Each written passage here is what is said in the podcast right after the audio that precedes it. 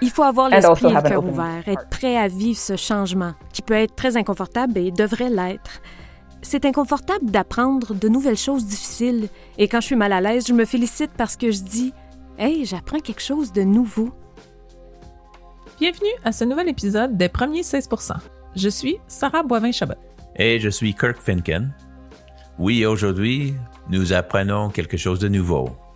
J'attendais cet épisode avec impatience parce que j'étais pas là quand les entrevues ont été enregistrées. Et je comprends que c'était avec deux vrais agents de changement. Tu sais ce que c'est d'être dans la même pièce que quelqu'un de vraiment innovant? D'être témoin de ça? C'est excitant. Je tiens à peine sur ma chaise. Hmm, tu piques ma curiosité. J'ai parlé avec deux scientifiques autochtones, tous deux travaillant dans le domaine de l'agriculture ils font partie d'une cohorte croissante de jeunes professionnels autochtones qui développent et redéfinissent la science. Salut, je suis Emily Missiabit Macaulay, Indigenicas. Je suis l'agent principal de liaison scientifique autochtone pour la direction Sciences et Technologies. Et vous écoutez les premiers 16 Emily est membre de la Première Nation du lac Manitoba. Elle est métisse. Sa mère est Ojibwe et son père est un colon de North Bay. Elle est née et a grandi en territoire algonquin à Ottawa. Elle marche non seulement dans les deux mondes de son identité culturelle, mais elle marche dans deux mondes de connaissances. Elle est vraiment la personne idéale pour avoir le mot liaison dans son titre. Exactement. Emily, merci beaucoup de prendre le temps de discuter de votre travail avec nous. La grande question que j'ai pour vous est quelle est la différence entre les connaissances autochtones et la science occidentale? C'est une très bonne question. C'est probablement la question qu'on me pose le plus. Les connaissances ou la science ont tendance à être fondées sur la communauté. C'est donc un savoir qui est détenu par une communauté qui vit depuis si longtemps en relation avec sa terre et qui observe et enregistre et qui enregistre oralement à travers des histoires au lieu de l'écrire dans un cahier de notes. Mais ils observent, enregistrent et émettent des hypothèses, affinent ces hypothèses et transmettent celles qui sont les plus efficaces à la génération suivante depuis des milliers d'années. Et donc, de l'autre côté, vous avez la science occidentale, qui est aussi une méthode pour comprendre le monde naturel qui nous entoure et toutes les interactions qu'il compose. La différence que je trouve, et que la science occidentale, en particulier, tend à, et pas seulement tend, nous ordonnons à nos étudiants de placer les humains en dehors du monde naturel. J'ai donc travaillé en écologie et en évolution pendant des années. Et chaque fois que vous essayez de faire une métaphore pour un comportement animal et pourquoi ce comportement pourrait être vu chez les humains, c'est un grand non-non. Vous ne devriez pas étendre les résultats de vos études sur le comportement animal aux humains. Mais dans une vision du monde autochtone, les humains font partie de ce monde naturel. Donc, quand nous parlons de la différence entre le savoir indigène et la science occidentale, ou euh, entre la science indigène et la science occidentale, c'est en fait la vision du monde qui est différente. La vision du monde est que les humains font partie de la nature et qu'on a des relations avec tout ce qui se trouve dans notre environnement, comme par exemple les animaux, les plantes, les objets inanimés et les autres humains. Tous ces éléments font partie d'un ensemble de connexions interdépendantes qui sont très spécifiques à un lieu et à une terre. La science occidentale essaie donc d'extraire la signification d'une seule variable, et afin qu'on puisse prédire l'effet de l'humidité et comment ça va affecter la croissance des plantes, peu importe où vous vous trouvez à la surface de la planète, n'est-ce pas? Le savoir autochtone est plus préoccupé par... Euh, voyez-vous, on chasse ici depuis des lunes. Les anciens nous disent que la viande a un aspect différent et qu'il y a donc quelque chose dans notre environnement qu'on doit comprendre. Et c'est très local. Et tout ça, ce sont des connaissances autochtones. Donc, chacune de ces communautés va avoir son propre système de connaissances. D'accord. Donc, d'après votre expérience, Y a-t-il un terrain d'entente dans ces deux visions du monde? Je pense que les visions du monde s'alignent lorsqu'on travaille vers le même objectif. Donc, la plupart du temps, les communautés autochtones vont être sur diverses voies vers certains objectifs qu'elles veulent atteindre, que ce soit socio-économique, culturel, environnemental ou scientifique.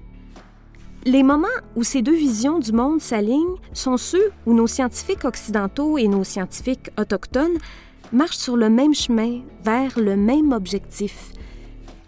C'est la façon la plus simple que je puisse l'exprimer. Donc, je pense absolument qu'ils sont compatibles.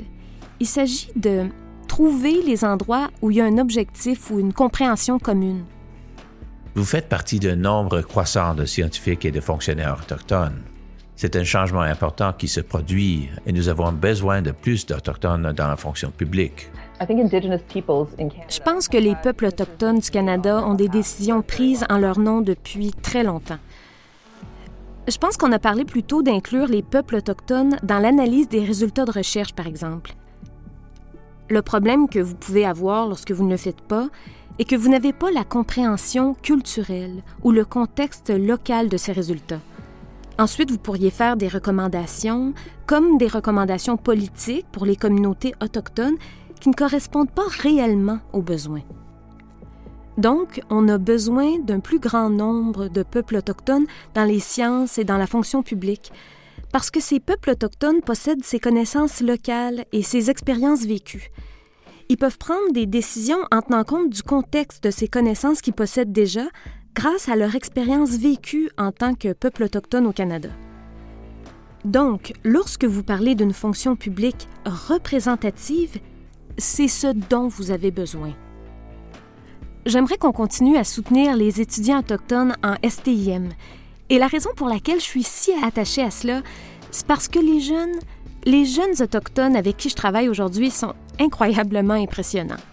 Ils sont pas aussi déplacés que moi. Ils ont des liens avec leur culture, ils en sont fiers, ils n'ont pas peur d'en parler, et ils sont également éduqués, alors ils marchent dans les deux mondes. C'est vrai, mais n'est-il pas également vrai que nous devons voir plus de scientifiques occidentaux adopter les modes de pensée autochtones? Oui, je pense qu'il est absolument important de sensibiliser les scientifiques occidentaux aux connaissances autochtones et aux visions du monde autochtone. Tout le système scientifique occidental qu'on a construit est basé sur une vision du monde très étroite qui vient vraiment d'un petit groupe d'universitaires d'élite. C'est une vision du monde très conservatrice. Ainsi, tous nos financements scientifiques et la manière dont on diffuse nos résultats et dont on choisit les projets financés sont également basés sur ce même système. Et donc, si on veut changer la façon dont on fait la science, la façon dont nous pensons au monde, on doit changer ce système scientifique, et ça commence avec les gens qui le composent. Donc, je le pense absolument. Et je passe justement la majeure partie de mon temps à former des scientifiques occidentaux, à mieux collaborer avec des scientifiques autochtones. Et pas l'inverse. Pas encore. Alors, Sarah, tu es une biologiste une scientifique formée dans les traditions occidentales. Qu'est-ce que tu en penses? Elle a tout à fait raison. La science, que j'adore, a longtemps été un milieu où on mélangeait impartial et point de vue de l'homme blanc occidental. L'ouverture à la diversité est en train de se faire, il est grand temps. La science autochtone semble basée sur beaucoup d'observations empiriques et j'aime beaucoup cette idée que les connaissances sont liées au lieu, au territoire et qu'on ne peut pas complètement les sortir de leur contexte. Oui, moi, euh, j'avais retenu que l'humain fait partie de la nature. Emily, vous réalisez que vous êtes un agent de changement. Que souhaitez-vous voir? Quel est le changement que vous cherchez? Vous savez ce que j'aimerais voir, c'est, même si j'ai parlé du système scientifique occidental et de la façon dont il a été construit, je suis aussi une scientifique occidentale. Et j'aime toujours cette science. Je pense que c'est très, très excitant. Et je pense qu'on a en fait un ministère incroyable, rempli de scientifiques incroyables qui sont extraordinairement compétents. Ce que j'aimerais voir, c'est que nos scientifiques commencent à nouer des relations locales à long terme avec les communautés et les peuples autochtones de leur région et commencent sur cette voie de l'établissement de relations et commencent à se comprendre un peu plus. C'est ce que j'aimerais vraiment voir. Donc, je crois vraiment que vous pouvez apprendre beaucoup des arbres. La façon dont un arbre fonctionne est que chaque feuille a juste un ensemble très simple de règles à suivre. Lorsqu'il se rapproche trop d'un autre arbre, cette feuille ne va plus pousser. Et c'est comme ça que vous évitez que les arbres s'entremêlent et se tirent l'un sur l'autre. Essayons simplement de faire quelque chose de différent. Et établissez ces liens profonds qui ne se produisent qu'après avoir eu mille conversations avec quelqu'un et que vous avez appris à bien les connaître. Et vous construisez cette confiance et vous pouvez réellement avoir ces conversations authentiques qui mènent à un changement significatif. Je pense que c'est ce sur quoi on doit se concentrer. Et à quoi ça va ressembler?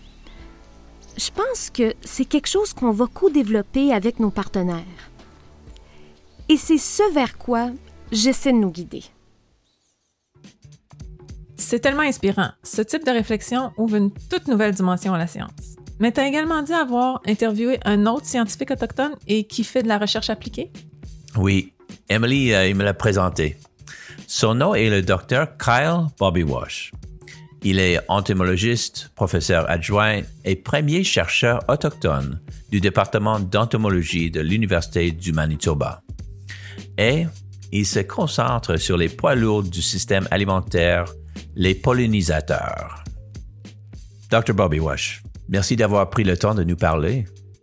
En vertu de votre travail, je sais que vous avez euh, beaucoup réfléchi à cette question de la fusion des connaissances autochtones et de la science occidentale. Pouvez-vous nous dire où vous en êtes dans votre exploration?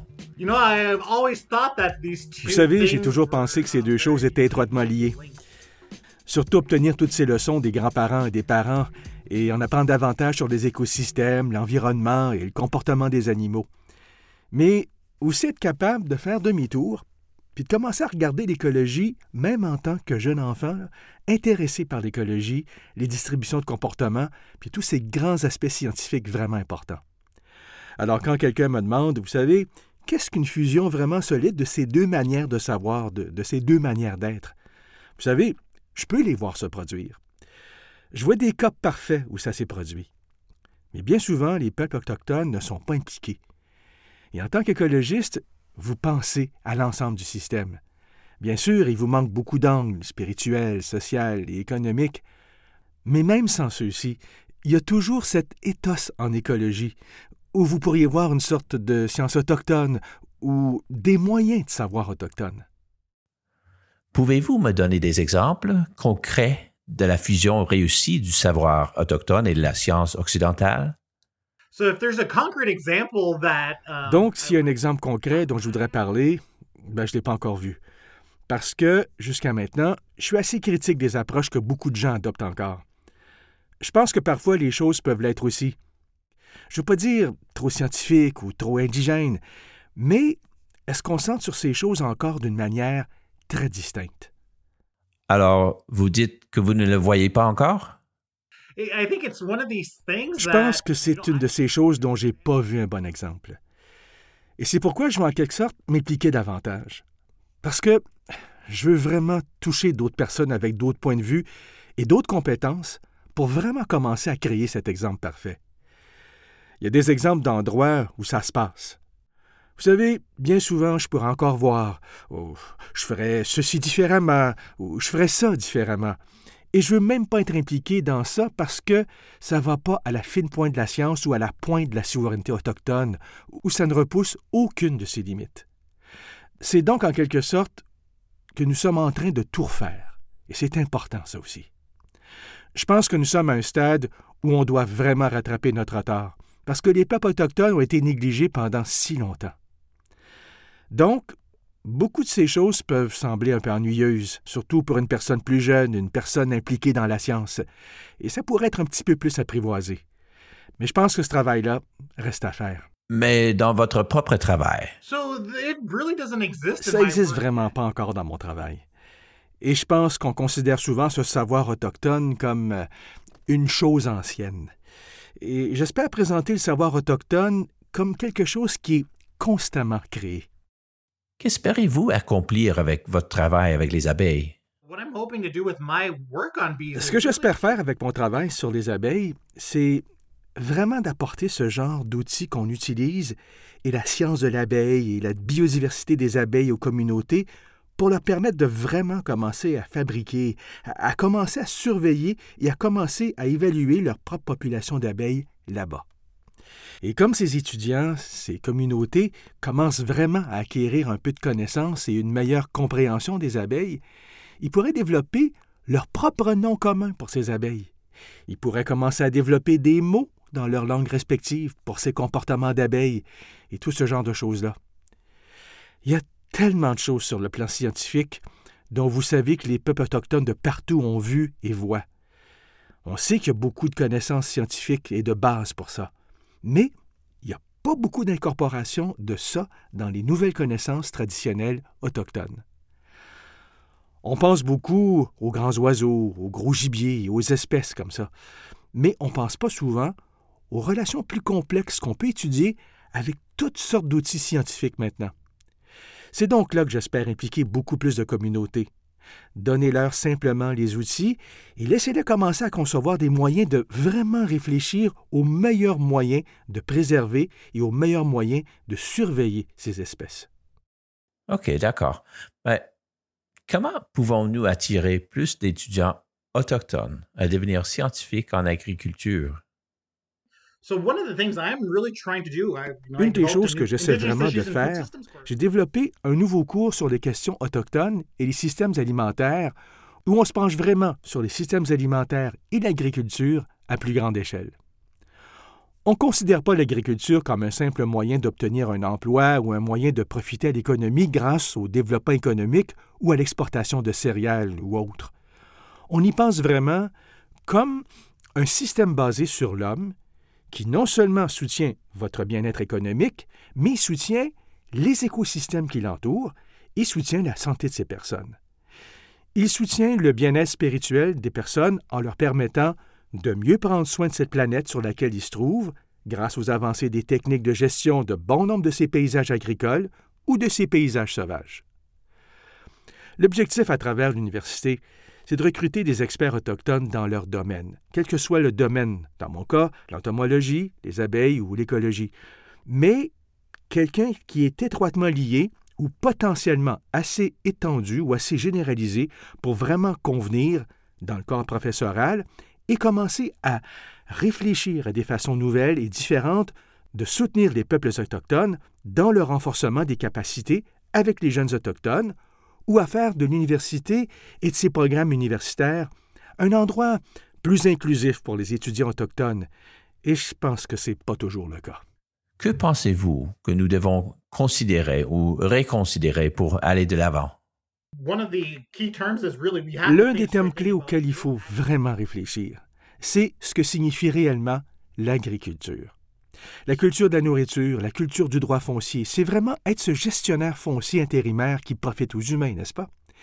Et je pense que c'est probablement l'une des leçons les plus importantes parmi tous les groupes autochtones ici en Amérique du Nord, c'est cette responsabilité que nous avons envers tout ce qui nous entoure, que ce soit ces gens autour de nous, les animaux autour de nous, les objets inanimés ou ces écosystèmes et ces écosystèmes qui fonctionnent autour de nous. Nous avons la responsabilité de les maintenir. La responsabilité est un principe clé de la vision du monde autochtone, oui? Ce n'est qu'en assumant ces responsabilités qu'on va permettre à ces espèces d'assumer également ces fonctions à notre égard. Il y a donc cette double voie qu'on doit, je pense, reconnaître et en développant potentiellement un programme qui est agroécologique dans sa méthodologie, mais aussi vraiment multidimensionnel en termes de perspective des Autochtones de l'Ouest, de perspective des habitants des zones rurales et urbaines. Tous ces éléments doivent vraiment être pris en compte pour commencer à réfléchir à la manière dont on peut mieux concevoir notre système alimentaire. Nous devons nous assurer que les personnes qui définissent les politiques qu'il s'agisse de politique agricole à petite échelle ou de politique de développement économique à grande échelle, le font vraiment dans l'intérêt de chacun et pas seulement dans les grandes lignes à l'échelle du Canada. Mais que voulez-vous dire? Je pense que le bilan doit intégrer ces éléments. Vous connaissez le bien-être social et émotionnel, les résultats pour la santé, juste la disponibilité de la nourriture. J'ai déménagé dans une zone de transition à Winnipeg. Et déjà, vous voyez que c'est très différent. Les épiceries sont plus loin. Vous voyez des gens se rendre dans les dépanneurs pour faire leurs courses beaucoup plus fréquemment. Donc, quelque chose comme ça, ou dans certains départements, on en parle, et dans des cours en particulier. Mais encore une fois, ce sont des énormes problèmes pour beaucoup de gens qui ne peuvent pas accéder aux fermes ou accéder à une alimentation de qualité. Encore une fois, toutes ces choses doivent être intégrées dans toute discussion lorsque l'on parle d'agriculture ou de système alimentaire.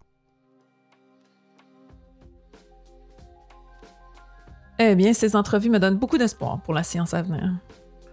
Moi aussi. Et avec des informations comme ça, vous savez quoi faire, non? Je pense que oui. Explorer. Absolument. Cet épisode de Les premiers 16 est présenté par Agriculture et Agroalimentaire Canada. Et il vous est présenté par nous, Kirk et Sarah. On serait bientôt vos fonctionnaires préférés. Hmm, je pense que c'est Émilie, ma fonctionnaire préférée aujourd'hui.